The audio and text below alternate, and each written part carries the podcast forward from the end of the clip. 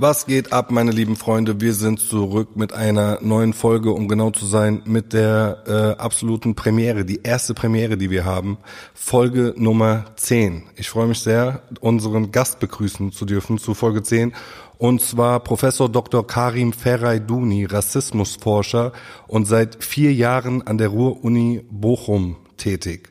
Seine Doktorarbeit hat er geschrieben über Rassismuserfahrungen von Referendaren und Lehrern mit Migrationshintergrund. Ähm, die könnt ihr euch später auch äh, in unserer Beschreibung noch downloaden. Das werde ich auf jeden Fall verlinken.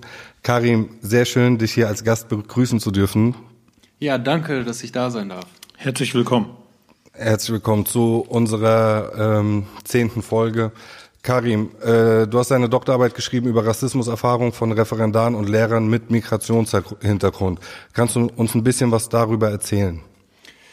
Ja, also ich habe äh, zunächst einmal einen Fragebogen entwickelt, den habe ich ausgegeben an 159 Referendarinnen und äh, Lehrerinnen mit sogenanntem Migrationshintergrund und dann habe ich äh, aus dem Pool dieser 159 Personen äh, mir zehn Personen rausgenommen und habe mit den Interviews geführt ähm, und ähm, einige Befunde äh, deuten darauf hin, dass beispielsweise es äh, darauf ankommt, äh, was für eine Sprache die Lehrkräfte sprechen. Also während zum Beispiel Englisch, Französisch, Italienisch, Griechisch äh, im Lehrerzimmer okay sind, sind andere Sprachen wie Polnisch, Russisch, Türkisch, Kurdisch, Arabisch im Lehrerinnenzimmer eben nicht so gern gesehen.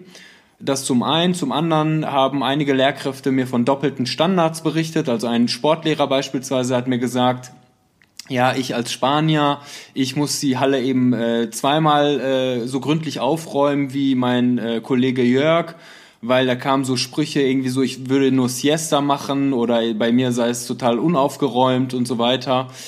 Und äh, vielleicht noch ein anderer wichtiger Befund. Ähm, also manche Sachen sind auch ganz direkt, die passieren ganz, ganz direkt. Das sind nicht so subtile Formen von Rassismus, sondern äh, manchmal äh, kommt es auch vor, dass ähm, äh, SchülerInnen, Lehrkräften sagen so, äh, von dir lasse ich mir gar nichts sagen, du scheiß Ausländerin, du bist gar keine Oha. richtige Lehrerin und so weiter. Oha. Also äh, das passiert äh, an, an vielen Schulen und äh, deswegen sollten wir auch darüber reden und wir sollten generell auch über, also nicht nur über Rassismus bei Rechtsextremistinnen äh, sprechen, äh, nicht nur darüber, sondern äh, über Alltagsrassismus, weil ich habe eher mehr Angst vor Leuten, die äh, Anzug und Krawatte tragen und rassistisch sind, als äh, vor Springerstiefel tragenden Menschen, weil die Leute mit Anzug und Krawatte haben mehr gesellschaftliche Macht, um ihre Wissensbestände zu übertragen auf wichtige gesellschaftliche Teilbereiche, wie zum Beispiel Schule. Mhm. Ja, ähm, und äh, Atschmal, was fällt dir dazu ein, zu dem Thema? Also das Erste, was mir einfällt, ist, dass äh, ich das gut finde, dass es so einen Fachbereich gibt, weil man früher, ich meine, das ist ja auch Teil meiner, äh, äh meines Lebens äh, und auch vieler meiner Freunde, die äh, unterschiedliche Herkunft sind, aber genau wie er es gesagt hat, es kommt auch mal darauf an, woher man kommt oder wie dein Phänotyp ist. Und äh, ich habe halt oft das Gefühl gehabt, äh, auch im Freundeskreis, dass es dann, das gesagt wurde, sowas gibt's nicht. Ne, so ach, von wegen so, du bildest dir das ein oder ne, so, ja, du versuchst eine Ausrede für irgendetwas, wenn man gesagt hat, nee, also äh, auch, ich habe das sogar in der Schule gehabt, äh, auch auf auf Schulfahrten, wo ich äh, direkt angegangen wurde von äh, der Herbergsleiterin und äh, gefühlt von meiner damaligen Lehrerin, wo ich jetzt sage ich mal äh, eine, ein Schutzbefohlener bin, äh, nicht in Schutz genommen wurde, ne, weil die eher ihr geglaubt hat als mir und ich einfach das total unfair fand, wo ich gesagt habe, so was geht denn hier ab? Und das hat die auch nur gemacht, wenn ich alleine war und kein anderer da war. Ne? Und ähm, ich habe das auch, und ich nehme, nehme an, dass das ganz, ganz viele andere Leute auch haben, die diese Erfahrung gemacht haben, aber es immer geheißen hat, so ja, das bildest dir ein, ist nicht. Ja. Also selbst im engsten Freundeskreis, wo die Leute gesagt haben, das gibt's nicht. Und dann war es schon interessant, dann irgendwann mal zu sagen, hier, pass mal auf, der Karim hat das auch gesagt, oder der Karim hat sich damit wissenschaftlich auseinandergesetzt und das gibt es halt. Und dann war es für viele schon so, also auch wie so ein Aha-Erlebnis, so, so ach echt und, und wirklich. Ne, ich meine, du, du hast ja auch, sage ich mal, deine Schnittpunkte mit, mit äh, vielen Freunden, die du vielleicht hast, die auch Migrationshintergrund haben. Du hast auch, sage ich mal, äh, Teile deiner Familie sind ja auch jetzt nicht äh, 100% deutsch und, und du kennst das auch. Du hast vielleicht mehr, mehr äh, Schnittpunkte damit als andere Leute. Und manche Leute haben halt gar nichts damit zu tun. Für die ist das, die sagen dann so, das gibt's, also seit 1950 gibt's das hier nicht mehr. Ne, das ist äh, nicht mehr Teil der deutschen Gesellschaft. Da haben wir drüber gesprochen, das erledigt. So, nach dem Motto. Ne? Ja, ist so. Ist ja. so. Ja, also ich denke auf jeden Fall auch, dass dieser Alltagsrassismus so, also ich kann da halt nicht so wirklich mitsprechen als Deutscher in Deutschland, ja, ähm, muss ich halt auch sagen. Das erste Mal, dass ich so richtig Rassismus erlebt habe, für mich, dass ich's gespürt habe, dass ich unwillkommen bin, weil ich ein Ausländer bin, war, als ich halt längere Zeit in Thailand war. Und da sind mir halt auch so ein paar unangenehme Sachen passiert, wo ich gemerkt habe, okay, die haben mich auf jeden Fall nur auf dem Schirm, weil ich äh, Deutscher bin oder Ausländer ja, bin. Auf jeden Fall. Und vorher habe ich das nie so richtig erlebt. Immer nur, wenn ich mal mit Freunden unterwegs war, habe ich erlebt, dass die halt Rassismus erfahren haben. Ne? Mhm. So, aber das ist dann halt, das passiert dann mal. Deswegen äh, für mich ist das natürlich äh, äh, bei weitem nicht so, ich sag mal, ähm, ähm, im täglichen Leben vorhanden wie für andere Leute. So, ich erinnere mich auf jeden Fall an ein paar Situationen, wo ich zum Beispiel mal äh, mit einem Freund aus Afrika unterwegs war man, wo man so richtig gemerkt hat, so, ey, das ist jetzt so gerade die Situation, das ist so der Tropfen auf dem, äh, der das fast zum Überlaufen bringt bei dem, so, weil der ist einfach nicht mehr, der konnte jetzt einfach nicht mehr fressen. So, der hat sich dann noch zurückgehalten in dem Moment, so, ja, aber es war witzigerweise in Köln, also nicht witzigerweise, aber es war in Köln. Und das war auch so ein Moment, wo ich mir gedacht habe, wow, krass, weil der ist eigentlich so ein, der ist auch ein bisschen älter als ich und der ist jetzt so, den bringst du jetzt nicht so schnell aus der Ruhe, ne? Und dass der da so ausflippt, habe ich auch nur gedacht, wow, was muss alles passieren, so dass äh, der jetzt so krass ausflippt. Ne? Oder was muss alles passiert sein, äh, oder äh, was ist alles in der Vergangenheit passiert, dass der. Ja, ja, das meine ich ja. Das hat sich und, aufgeladen. Ähm, und äh, dass halt, dass es Leute gibt, die das halt so, ähm, ich, ich kann das gar nicht glauben, ehrlich gesagt. Deswegen muss ich eben so ein bisschen lachen, weil manchmal, aber manchmal passieren auch Sachen, die sind so dumm, äh, die kann man gar nicht glauben, aber dass jemand behaupten wollen, wollen würde, es würde keinen Rassismus mehr geben, so, ja. Also ich meine, das ist ja ganz offenkundig, dass es das gibt und äh, zwar jederzeit und überall. Ich habe da so ein äh, Phänomen beobachtet, dass vielleicht habt ihr das auch mitbekommen, das Karen-Phänomen in Amerika yeah. mit diesen Karen-Videos. Er, erklär so. mal, erklär mal kurz, was das ist, weil das kann, kann bestimmt nicht jeder sofort was anfangen. Also ähm, um es mal grob zusammenzufassen, das sind ähm, meistens Menschen, irgendeine Familie äh, betroffen in Amerika, wo irgendeine weiße Frau hingeht und sich darüber aufregt, äh, was die machen, sei es im Park grillen, so völlig harmlose Sachen, ja, also wo jeder normal denkende Mensch äh, denkt, oh, guck mal, eine schöne, die Familie hat einen schönen äh, Tag miteinander. Und das finde, also da kommt immer eine Frau hin und kriegt einen hysterischen Anfall, droht damit die Polizei zu rufen und verdreht die Tatsachen, sagt, sie wird von denen angegriffen, alles wird von Video festgehalten. Und das, der Hauptbestandteil dieses Phänomens ist eigentlich, dass es immer eine weiße Frau ist, und halt eine nicht weiße Familie. Ja, also es ist ein, äh, eine schwarze Family oder halt eine äh, äh, Asian Family, sage ich mal, habe ich gerade ein Video gesehen und die werden aufs übelste beleidigt, so aus dem Nichts auch heraus. Also so völlig wahnsinnige wahnsinnige Menschen und wo ich es gerade sage, muss ich auch halt wirklich dazu sagen, ich denke mal, viele von denen sind auch einfach wahnsinnig. Also sie müssten halt in eine geschlossene Anstalt oder sowas. Du hast ja vielleicht den ein oder anderen Ausraster da gesehen, Atschmal. Mhm, ja. Das ist ja schon, äh, das ist ja wirklich krank, ja. Und ähm, ja, wir hatten das Thema ja schon öfter. Ich denke, dass äh, wenn man so einen Präsident hat wie Trump gerade in Amerika, so dann gibt es halt äh, vielen Rassisten einen Freifahrtsschein, sich äh, so zu verhalten, weil der Präsident macht ja im Endeffekt äh, auf einem anderen Level und auf eine andere Art und Weise, aber der macht ja nichts anderes. Der retweetet auch irgendwelche Tweets, wo White Power geschrien wird und was weiß ich was, ja. Also ähm, da fühlen natürlich dem seine Anhänger äh, sich dazu berufen, äh, dem gleich äh, zu tun und denken, sie können raushauen, was sie wollen. Alles in allem ist es dann halt irgendwie so ein riesengroßes Pulverfass aktuell Amerika, habe ich so das Gefühl, wo jederzeit was weiß ich was passieren könnte. Und äh, ja, ist traurig. Was ist denn, Karim, bei dir so die, ähm, was war der, der, der, der Anstoß, dass du dich jetzt speziell damit beschäftigt hast? Ich meine, du hast selbst Migrationshintergrund, du äh, bist auch in Anführungsstrichen Betroffener, äh, aber das Ganze dann, sage ich mal, so total wissenschaftlich und neutral zu sehen äh, und selbst damit zu tun gehabt zu haben dein ganzes Leben lang. Also wie, wie ist das oder wie differenzierst du das dann teilweise? Also ähm, ich würde sagen, das macht mir in allererster Linie Spaß. Äh, also äh, es ist wirklich äh, schön, sich mit geschichtlichen Dingen auseinanderzusetzen, die Menschen so sehr beeinflusst haben und nach wie vor beeinflussen. Und ich glaube, ich sehe auch einen Mehrwert durch die Arbeit, die ich leiste. Also ich finde das einfach spannend, mich mit ja Fantasien von Menschen zu beschäftigen, die seit über 500 Jahren existieren, über andere Menschen und die so gesellschaftlich wirkmächtig sind. Wenn wir über Rassismus sprechen, dann reden wir nicht über reale Menschen. Also wir reden nicht über die realen äh, Familien im Park, sondern wir müssen über die Fantasien in den Köpfen weißer Menschen sprechen, über schwarze Familien. Rassismus hat nichts mit realen Menschen zu tun, genauso wie Antisemitismus nichts mit realen Juden und Jüdinnen zu tun hat, sondern äh, wenn wir glauben, äh, Antisemitismus hätte was mit realen Jüdinnen und Juden zu tun, dann müssen wir doch glauben, Juden äh, sind reich, raffgierig und beherrschen die Welt. Das ist Quatsch.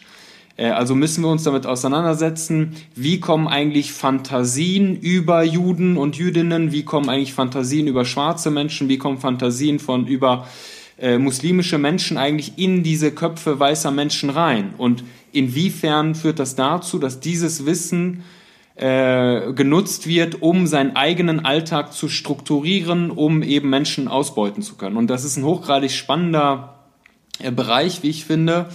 Und mein Traum ist eigentlich, dass ähm, die PolitiklehrerInnen, die ich ausbilde in Bochum, Rassismuskritik, also die Kritik an rassistischen äh, Sprechweisen, Handlungsweisen, Wissensbeständen als ganz normale Professionskompetenz begreifen. Also es geht nicht darum, rassismuskritisch zu sein, um irgendwie äh, mir was Gutes zu tun, sondern ganz im Gegenteil. Rassismus beschädigt auch die Integrität weißer Menschen. Auch weiße Menschen werden von Rassismus beschädigt, weil sie Wissensbestände erlernen über schwarze Menschen und dadurch werden sie auch gehemmt, äh, zum Beispiel Empathie zu fühlen. Die werden, äh, die lernen Fantasien äh, über schwarze Menschen, damit sie schwarze Menschen beispielsweise äh, benachteiligen äh, können, separieren können. Und ich möchte ganz gerne, dass äh, die Lehrkräfte, die ausgebildet werden, sich äh, drei Fragen stellen. Erstens, was hat Rassismus mit meinem eigenen Leben zu tun? Äh, weil Rassismus hat ja nicht nur was mit dem Leben von Ajmal, Karim, Mohammed und Aisha und Kofi zu tun, sondern Rassismus hat auch was mit dem Leben von Maximilian, Gabriele und Petra zu tun. Denn wenn Rassismus nur Ajmal und Karim betreffen würde, Sebastian aber nicht, dann könnten wir uns heute darauf einigen und morgen gäbe es keinen Rassismus mehr. Aber das wäre zu leicht. Das heißt, Rassismus hat uns allen was beigebracht. Und das finde ich so spannend, mit Menschen darüber zu reden, was eigentlich Rassismus uns allen beigebracht hat. Und die zweite Frage ist, was passiert in meinem Unterricht eigentlich rassismusrelevantes. Da passiert nämlich ganz, ganz viel. Also Rassismuskritik führt eigentlich dazu, dass man Dinge sieht, die man vorher nicht wahrgenommen hat. Und das Dritte ist, inwiefern befördern meine Unterrichtsmaterialien, zum Beispiel das Schulbuch, rassismusrelevante Wissensbestände. Denn auch im Schulbuch werden ganz viele Dinge rassistisch dargestellt. Und das sind sozusagen die Beweggründe, warum ich mich dafür interessiere. Das hast du schön zusammengefasst. Danke. Das, ich ich werde ich werd, äh, mir das, ich habe gerade noch überlegt, ich äh, versuche dir genau zuzuhören, um mir Punkt eins, zwei und drei zu merken, aber ich werde mir das auf jeden Fall nochmal anhören müssen, damit ich das genauso wiedergeben kann. Äh, aber ich kann dir folgen ähm, und äh, ich verstehe auch die, die Faszination, die du dafür hast. Äh, das auch wissenschaftlich anzugehen. Und äh, ich hoffe auch, dass das äh, fruchtet, beziehungsweise man sieht das ja jetzt auch gerade bei dir, dass das immer mehr gefragt ist. Dass auch, ne, du, du hast viel damit zu tun, du wirst viel geladen, du wirst viel befragt, du wirst nach deiner Meinung gefragt, in, in der Tat. Und äh, das zeigt ja auch, dass die, die entsprechenden Stellen äh, hellhörig geworden sind oder sagen, hey, wir müssen da echt was machen, es ist 2020, das kann nicht sein, äh, äh, dass äh, bestimmte Missstände immer noch, ne, also richtig ausbügeln wirst du es nicht können, aber jeder Tropfen äh, äh wird, den, wird das Fass füllen halt. Ne? Und äh, das heißt, es gibt einem zumindest etwas Hoffnung, dass es dann später für die nachkommenden Generationen halt besser wird. Ne? Ich glaube auch. Also ich glaube, äh, Deutschland ist im Jahr 2020 so rassist, äh, rassistisch wie noch nie in der Geschichte, weil die AfD äh, sehr viele Dinge äh, salonfähig gemacht hat, die in vor 10, 15 Jahren undenkbar gewesen sind. Also wenn man beispielsweise sich überlegt, was Gauland sagt oder auch andere Personen, man muss wieder stolz sein auf die äh, Leistung von Soldaten in zwei Weltkriegen wenn äh, Björn Höcke äh, sagt, äh, es gibt ein Mahnmal der Schande, äh, was in der, das Herz unserer Hauptstadt äh, gepflanzt worden ist. Und damit meint er das Holocaust-Mahnmal. Diese ganzen Dinge wären äh, vor 10, 15 Jahren undenkbar gewesen, dass äh, PolitikerInnen sich so äußern und dann nahtlos ihre Karriere weiter fortführen können.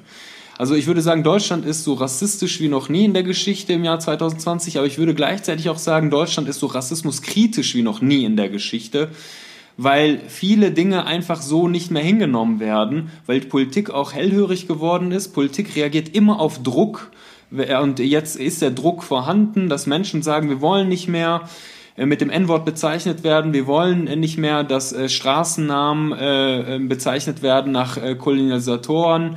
Äh, wir wollen gleichberechtigte BürgerInnen dieses Landes werden.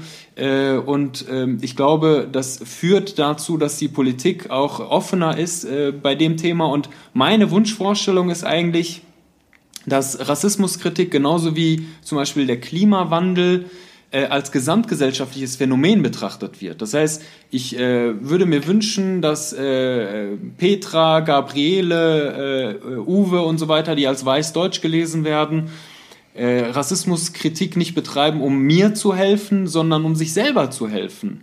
Äh, also wir sollten das als äh, gesamtgesellschaftliche Aufgabe betrachten und die Politik muss jetzt auch mit Maßnahmen äh, aufwarten, damit das nicht verpufft.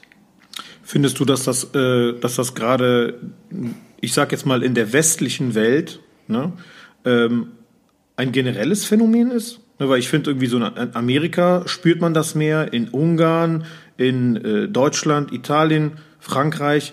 Äh, vor allem äh, finde ich das so äh, phänomenal, äh, also nicht positiv, ähm, dass gerade in äh, Frankreich, das also hat man ja auch hat man auch gesehen, dass sehr sehr viele der alteingesessenen Migranten, also Algerier und so, äh, gerade, dass die äh, die rechten Parteien wählen. Ne? Oder Front National und so wird ja von denen sehr unterschiedlich. Also die sehen sich ja sehr als Franzose und stören sich an den Neuankömmlingen halt. Ne? Was ich jetzt zum Beispiel nicht verstehen kann, oder wenn mich jetzt mal einer fragt, warum ich äh, äh so reagiere, wenn sich jetzt jemand über Migranten oder was auch immer dann äußert, weil ich denke dann immer, die sprechen im Prinzip über meinen Vater vor 40 Jahren. Weißt du, was ich meine? Mhm. Ne, das darf man nicht vergessen. Ich kann das nicht verstehen, auch in meinem Freundeskreis, wenn dann Leute da sind, die sich dann darüber äußern, auch die selber dann vielleicht Migrationshintergrund haben.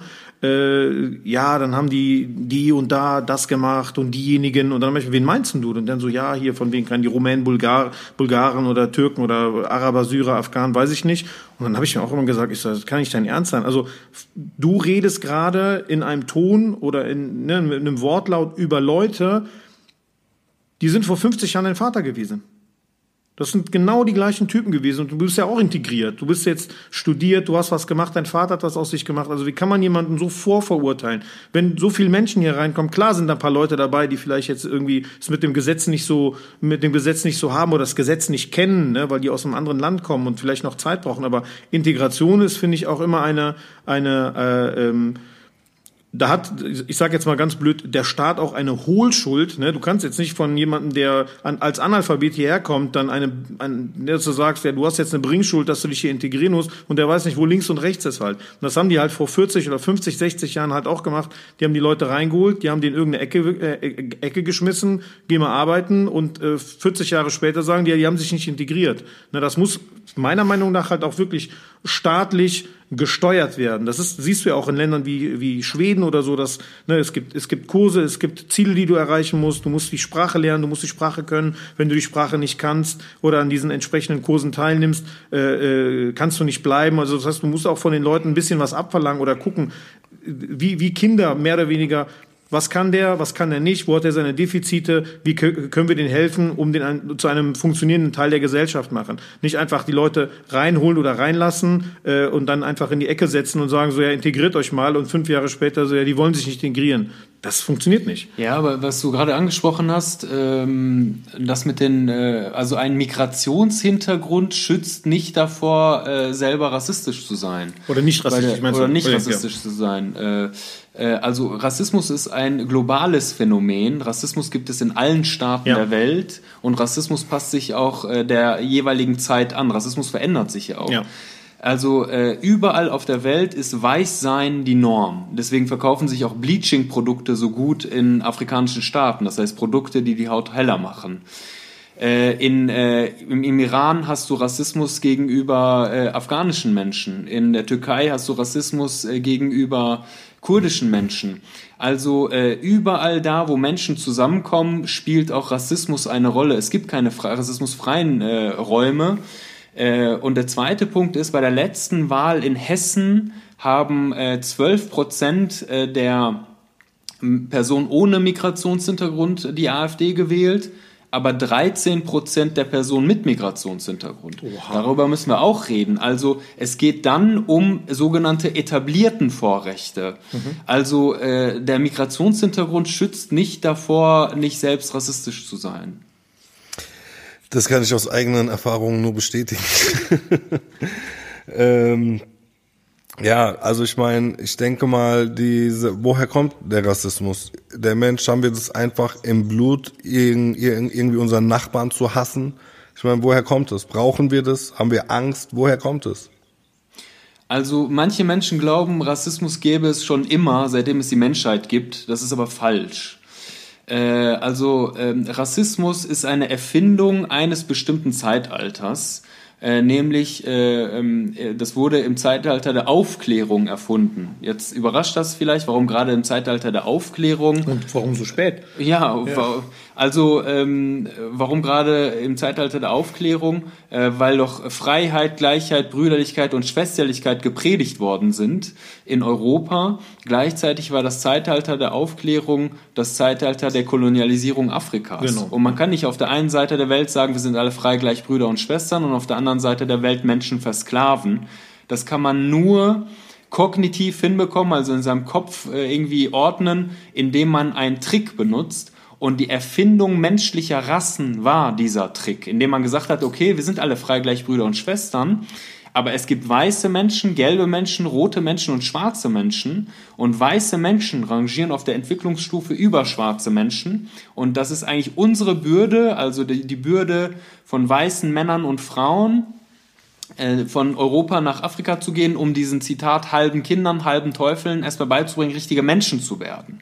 Hm. Also man dachte, man tut auch noch was Gutes dabei. Und äh, diese Erfindung menschlicher Rassen äh, war jetzt keine Erfindung, äh, keine Konstruktion von Biologinnen, sondern äh, Philosophinnen waren maßgeblich daran beteiligt. Also Kant und Hegel beispielsweise. Immanuel Kant kennen wir aus einem anderen Zusammenhang. Also ich als ehemaliger Deutschlehrer habe in meiner zwölften Klasse immer den kategorischen Imperativ durchgepaukt. Also handel so, als ob dein Handel zum Gesetz erklärt werden könnte.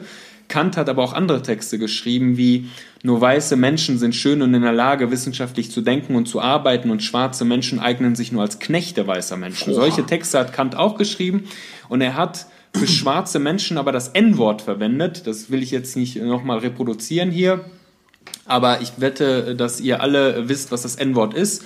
Und dann würde ich sagen, wenn ihr wisst, was das N-Wort ist, dann hat euch auch Rassismus was beigebracht. Also das N-Wort war noch nie in seiner Geschichte neutral. Auch damals schon, vor 300, 400 Jahren, gab es Philosophinnen, die gesagt haben, Herr Kant, Sie haben Unrecht, es gibt nur eine menschliche Rasse, es gibt nicht unterschiedliche menschliche Rassen. Also manche Leute sagen ja, ja, äh, Karim, schön und gut, Rassismus, aber Kant war ein Kind seiner Zeit. Nee, das stimmt nicht. Wir wissen das auch. Beispielsweise hat das eine Rassismusforscherin, äh, Gudrun Hentges, hat ihre Doktorarbeit dazu geschrieben, Schattenseiten der Aufklärung heißt das Buch.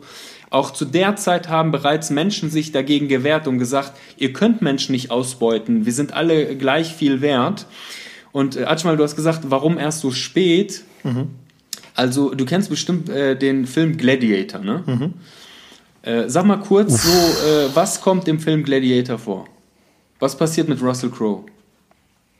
Sag mal kurz den Plot. Da, da, darf ich sagen? Ja, bitte. Kannst sag. du sagen. Ja, also ich bin gerade über die also, Frage so, also, so ich bin ja, gerade so verwundert. Ich bin, Thema, so, ich bin so krass überfallen worden ich, so, und ich denke jetzt so, wo soll ich anfangen? Das ist ein Drei-Stunden-Film, was ist los?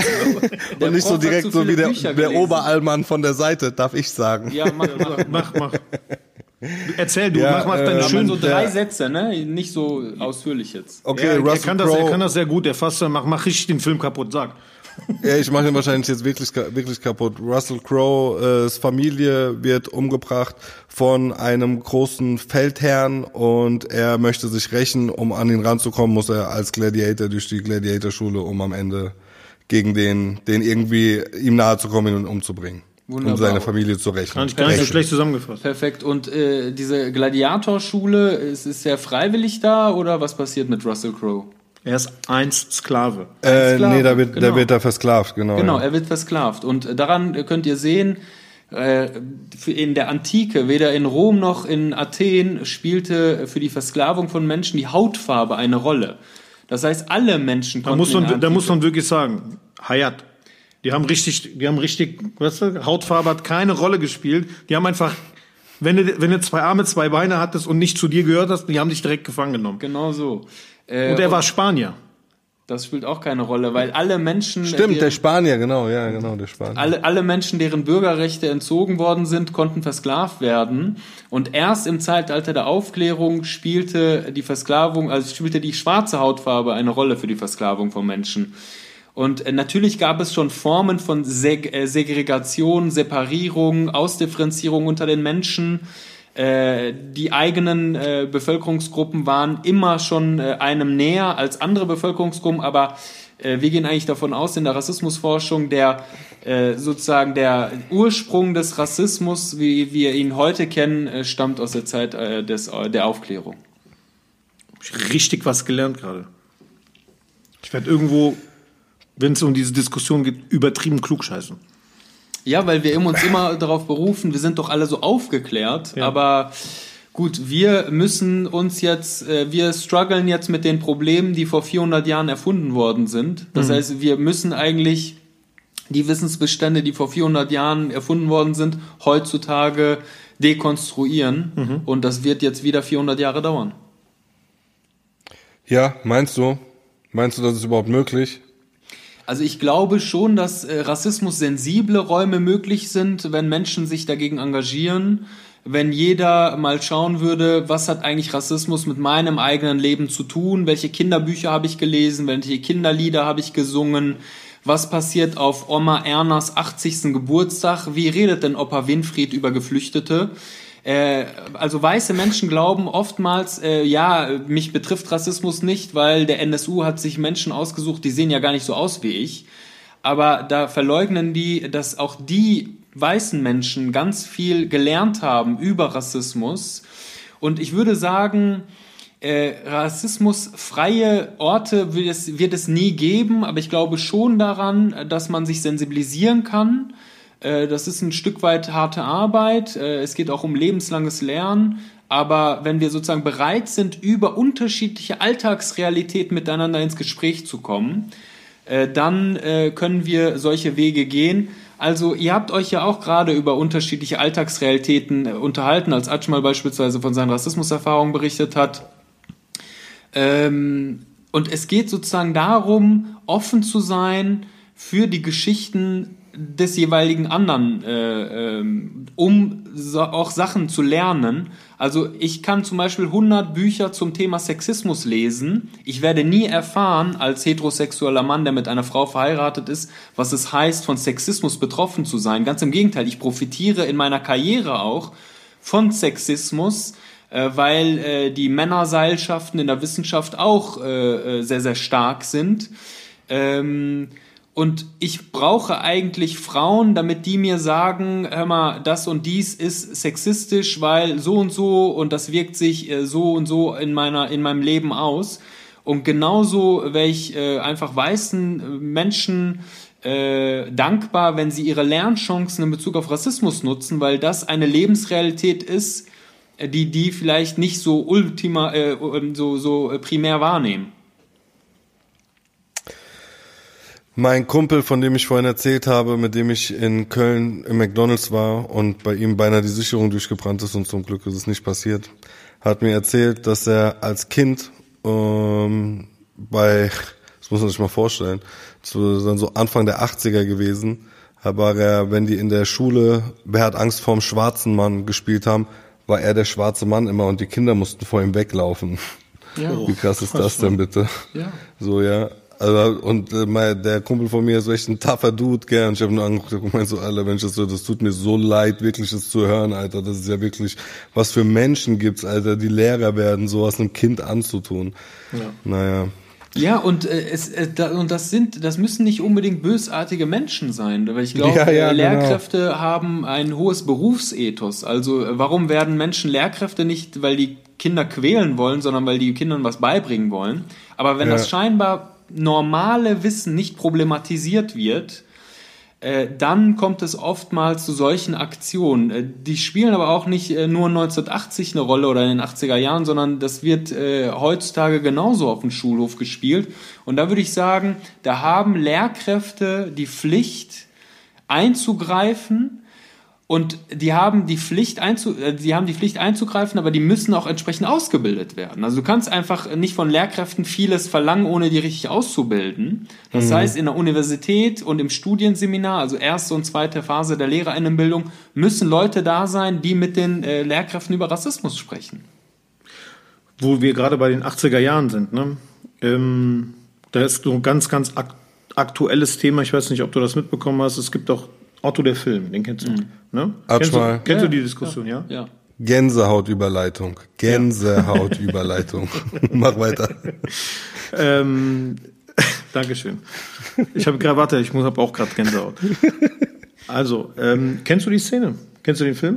Den Film kenne ich, aber welche Szene? Sag mal. Genau, es gibt ja eine Szene, da spielt äh, Günther Kaufmann mit, auch einer so gefühlt der ersten farbigen Schauspieler, die auch wirklich so äh, Primetime-Sendezeit bekommen haben und äh, auch dann mal große oder gute Rollen, fand ich jetzt zumindest. Ähm, und da bei, das ist ja der erfolgreichste deutsche Film bisher. Ne? Also der immer hat noch? in Deutschland immer noch, glaube ich. Ich glaube, es gab dann noch von Bully Herbig, gab's, ich weiß nicht, welcher Film das war. Der hatte, glaube ich, auch irgendwie relativ viel gut oder relativ viel eingespielt. Allerdings wurde damals äh, äh Otto der Film in Deutschland, Westdeutschland und Ostdeutschland gespielt. Das wurde separat gesehen. Aber zusammenge zusammengelegt äh, hat er äh, mehr als dieser Bully-Film. Ja. Ähm, und in, dieser, in dem Film gibt es auch eine Szene, da ist der, der, der Otto möchte irgendwie ein schnelles Geld machen und trifft dann einen, Amerikan einen amerikanischen GI, einen amerikanischen GI auf der Straße und äh, sagt ihm so, ey, hast du Bock, irgendwie schnell 50 Euro zu verdienen? Und dann sagt er, ja klar, warum nicht? Geht dann mit. Und dann wird natürlich total Klischees bedient halt. Ne? Er hat dann irgendwie so sein, sein äh, ähm, also, also erstmal, als er, als er auftaucht, hat er, glaube ich, auch so ein, so ein riesen Radio auf der Schulter, GI-Klamotten. Und dann geht's halt darum, dass der äh, ihn dann halt auch wirklich bei dem N-Wort nennt, ja. ne? äh, direkt äh, und auch äh, sagt äh, und ihn als äh, Sklaven verkaufen möchte an so eine ältere Frau. Mhm. Und dann sagt er am, am Anfang auch, äh, also der konnte sich, kann, kann, kann Englisch, aber der versucht sich da mit dem auseinanderzusetzen und dann sagt er so, äh, von wegen äh, schwarze Füße, schwarze, nee, was, wie, schwarze Hände, nee, schwarze, schwarzes, wie, wie geht das? Weißt du das eigentlich? Ich weiß es nicht. Ich weiß nur, dass es die Szene gibt. Ich habe auch was darüber gelesen, aber was genau, was er sagt, weiß ich nicht. Auf jeden Fall, ich meine, der nennt den beim N-Wort und so, der führt ihn so ein bisschen halt wie so ein Hund vor. Ja. ja. Und dann sagt er halt irgendwas super Rassistisches.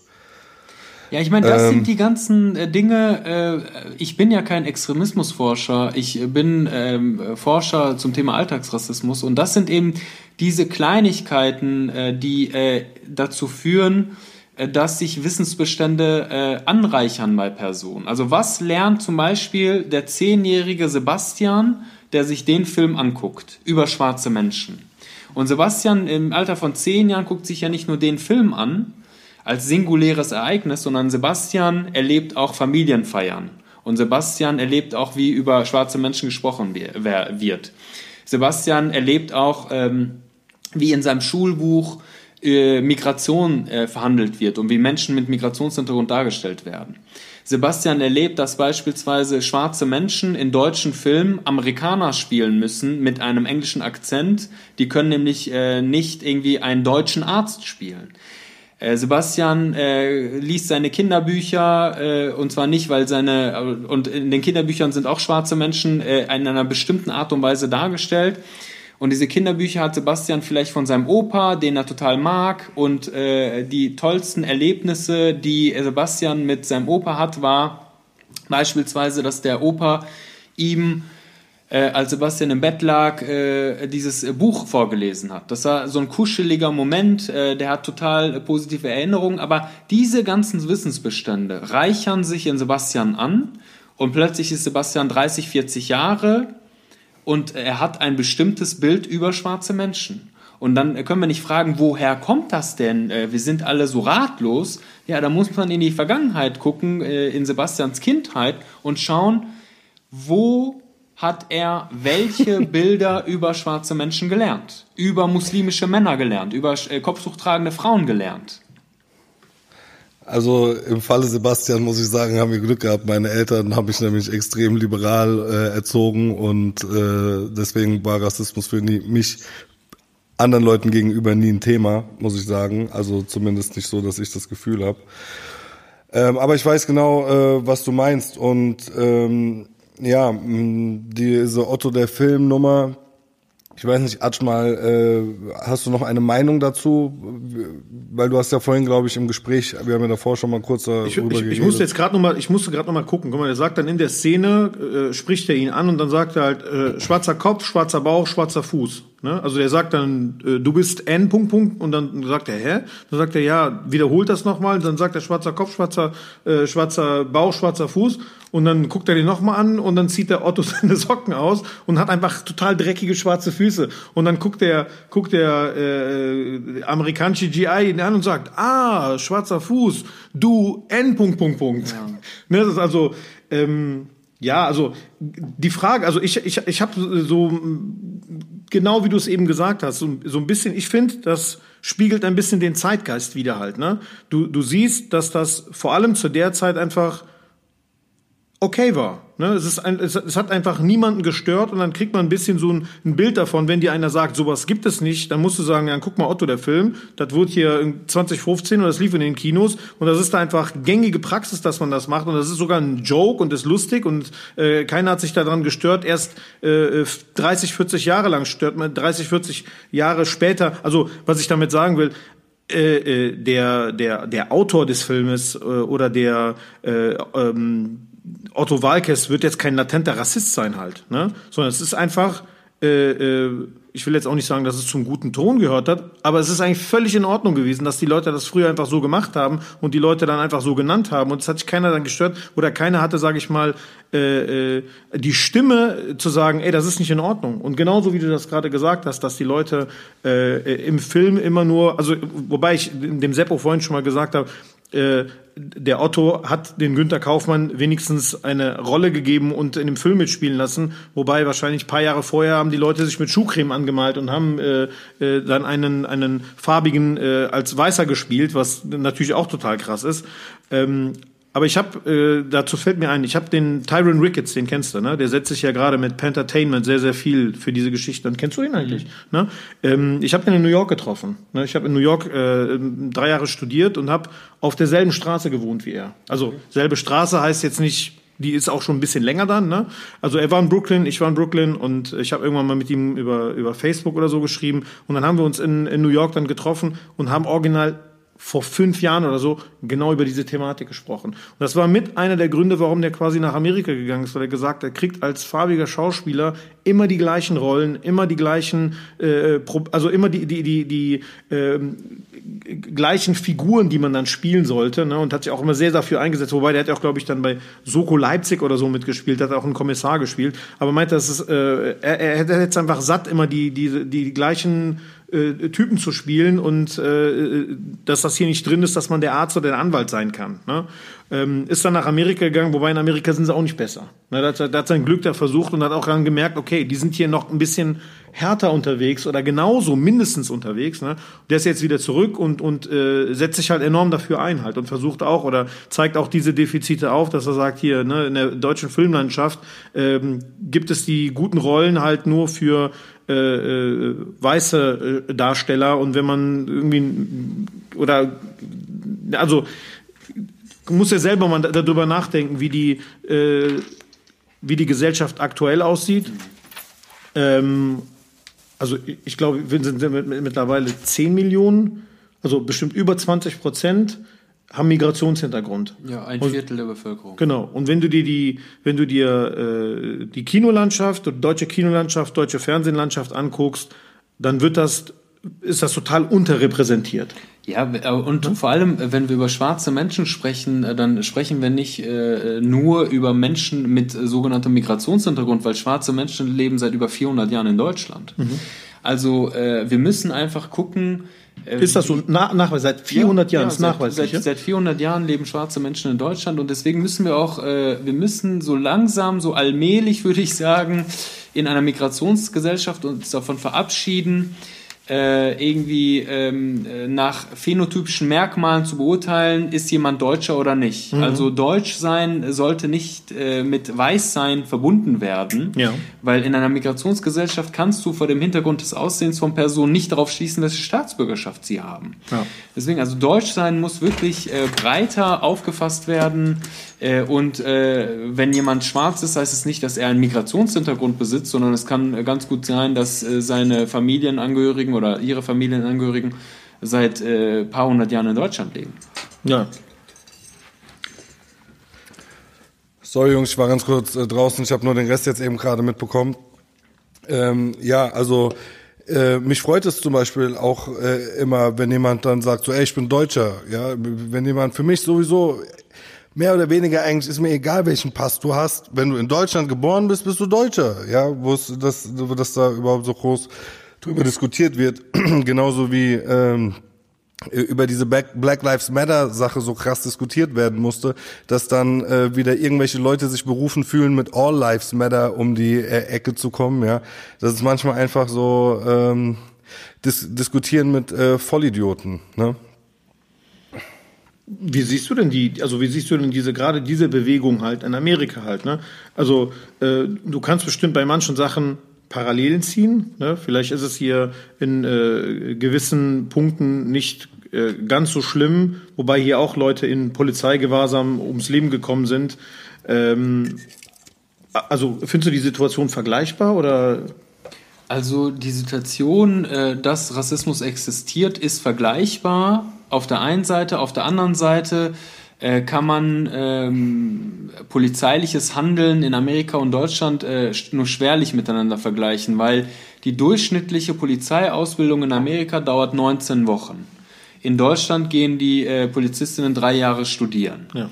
Äh, das ist der erste Punkt. Der zweite Punkt ist, äh, wenn in den USA in den, äh, eine Personenkontrolle stattfindet, Polizistinnen halten beispielsweise Leute im Auto an dann müssen die Polizistinnen eigentlich in den meisten Staaten in den USA damit rechnen, dass das bürgerliche Gegenüber bewaffnet ist, weil die ein Recht dazu haben.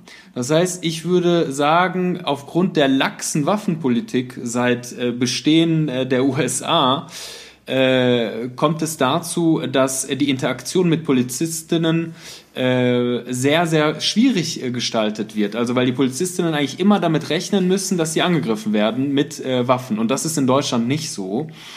Was aber in Deutschland vergleichbar ist mit den, mit den USA, ist äh, auch in Deutschland sind beispielsweise Uri Jallo ist in Haft gestorben in Dessau, Ahmad A. in Kleve. Äh, es gibt unterschiedliche ähm, Beweise, dass im Zuge des äh, NSU, in den, im Zuge der NSU-Ermittlungen äh, Opferfamilien äh, beispielsweise auch äh, systematisch rassistisch diskriminiert worden sind. Äh, Polizistinnen haben äh, Hinterbliebene ähm, äh, haben Hinterbliebenen gedroht. Äh, die haben vermutet, dass die äh, ähm, Opfer äh, Drogengeschäfte gemacht haben, dass sie zu PKK gehört haben, dass sie Mafio Mafiosis waren. Also die haben eigentlich den Opfern nie gestattet, äh, Opfer zu sein. Die haben äh, Sonden in die Autos äh, der Hinterbliebenen eingebaut. Die haben zum Teil sogar Wahrsager befragt oder die sind in die Türkei gefahren und haben im äh, heimatlichen Dorf die Leute befragt, anstatt hier mal äh, den äh, rechten äh, äh, Spuren nachzugehen. Das heißt also institutioneller Rassismus äh, und Racial Profiling beispielsweise, also anlasslose Personenkontrollen aufgrund äh, des Verdachts, dass man nicht deutsch genug aussieht, äh, die finden in Deutschland statt. Äh, darüber muss man reden. Äh, Polizeigewalt findet in Deutschland statt, Rassismus findet in Deutschland statt. Ähm, oftmals äh, erzählen mir auch Jugendliche, dass sie direkt oder auch Erwachsene, dass sie direkt von Polizistinnen geduzt werden. Andere Personen werden gesiezt. Also weiße Menschen werden gesiezt, Menschen of Color oder schwarze Menschen werden geduzt. Also das spielt schon eine Rolle in Deutschland und deswegen würde ich sagen, äh, ist es ganz wichtig für Lehrkräfte, für Polizistinnen, für Leute beim Verfassungsschutz und für Leute von der Bundeswehr, also verbeamtete Leute, die den Staat repräsentieren, ist wichtig, nicht interkulturelle Kompetenzschulungen, ja, die darauf abzielen, Menschen zu kulturalisieren, sondern Rassismuskritik die Polizistinnen müssen nichts über IranerInnen, Türkinnen oder AraberInnen lernen, sondern die Polizistinnen müssen lernen, welche Fantasien über AraberInnen, Türken, schwarze Menschen habe ich denn im Laufe meiner Sozialisation, im Laufe meiner Kindheit internalisiert und wie kann ich dagegen vorgehen, damit ich nicht äh, rassistisch äh, handle. Was sagst du denn zu diesen Aussagen? Äh, manchmal sagen die Leute ja, äh, äh die Statistik sagt dies oder jenes oder die fallen besonders oft auf oder ne, äh, gerade äh, Jugendliche mit Migrationshintergrund oder äh, sind besonders oft kriminell oder ne, weißt du was ich meine? Also ähm, da kann ich sagen, überall da, wo viel gesucht wird, wird auch viel gefunden. Äh, erster Punkt, zweiter Punkt, wir wissen aus, auch, auch aus einer Studie zum Racial Profiling, Racial Profiling ist gar nicht effektiv äh, also äh, viele Menschen werden befragt, sehr wenig kommt äh, äh raus. Ähm, also ich würde sagen, der, bei, den, äh, bei der Kriminalstatistik, bei der polizeilichen Kriminalstatistik ist es äh, häufig so, dass Personen mit Migrationshintergrund in bestimmten, bei bestimmten Delikten äh, auffällig sind, bei vielen anderen Delikten äh, sind sie nicht auffällig. Äh, wenn wir Migrationshintergrund ersetzen mit Alter beispielsweise, also Menschen unter 25, dann können wir sehen, dass Menschen unter 25 sehr häufig auftauchen in der Kriminalstatistik, aber sowohl als Täterinnen als auch als Opfer. Also die meisten Täterinnen sind gleichzeitig auch Opfer oder werden irgendwann Opfer. Deswegen ist das eine willkürliche Separierung äh, die hat ja auch vor kurzem stattgefunden in Stuttgart. Äh, die, äh, eine große Zeitung hat ja getitelt, äh, irgendwie acht Deutsche, drei Ausländer, äh, sieben Leute mit, Deutsche mit Migrationshintergrund. Also das ist eine willkürliche äh, Auswahl von Menschen. Was macht Deutschsein aus? Wenn ich den deutschen Pass besitze, bin ich Deutscher warum wird immer noch gezählt? Also warum zählt man immer noch die dritte, vierte, fünfte Generation? Was soll das? Das ist, um den äh, äh Leserinnen dieser Zeitung zu suggerieren, ey, das sind vornehmlich Ausländer. Ein Stück Papier mhm. kannst du erwerben, aber du wirst nie Deutscher werden, weil ja. Deutschsein hat was mit dem deutschen Blut zu tun. Und so argumentiert übrigens auch die AfD. Also äh, das sind so willkürliche Sachen, äh, äh, die man herausgreift, um Stimmung zu machen, nicht nur äh, in der Polizei, sondern auch bei PolitikerInnen. Auch was äh, Friedrich Merz vor kurzem gesagt hat, der war in Apolda, glaube ich, äh, und hat da Wahlkampf gemacht und hat dann gesagt, das hier ist nicht Berlin-Kreuzberg, das ist die Mitte Deutschlands. Ja, ja. Also äh, wir können das auch, ne? Ich bin auch aufgewachsen mit irgendwie Sprüchen wie äh, Kinder statt Inder. Äh, ich bin mit äh, Helmut Kohls äh, Politik aufgewachsen. Der hat eine Rückkehrprämie in den 80er Jahren ausgelobt. In den 80er Jahren waren die meisten Gastarbeiterinnen schon über 30 Jahre in Deutschland. Also immer da, wo es äh, darum ging, Wählerstimmen zu kriegen, hat die Politik eigentlich sich immer äh, mit Rassismus ausgeholfen. Oder Roland Koch, der beispielsweise die Wahl gewonnen hat in Hessen seinerzeit, äh, indem er gegen die doppelte Staatsbürgerschaft war. Äh, und äh, dann kamen halt äh, Menschen an die Wahlkampfstände und haben gefragt, wo kann man denn hier gegen Ausländer unterschreiben? Und dann haben die CDUler nicht gesagt, so hier können sie nicht gegen Ausländer unterschreiben, sondern gegen die doppelte Staatsbürgerschaft, sondern die haben die Zettel dahin gehalten. Also Deswegen, äh, Rassismus, es wäre wirklich verkürzt zu sagen, Rassismus spielt nur bei der NPD oder der AfD eine Rolle, sondern Rassismus ist ein Strukturierungsmerkmal unserer Gesellschaft. Wir haben es gelernt, unser Leben auszurichten, und zwar in Bezug auf Rassismus, Sexismus, Heteronormativität. Und ich würde sagen, lasst uns bitte darüber reden, äh, damit wir äh, das ein Stück weit äh, beenden können. Hm. Ja, sehr äh, interessant auf jeden Fall.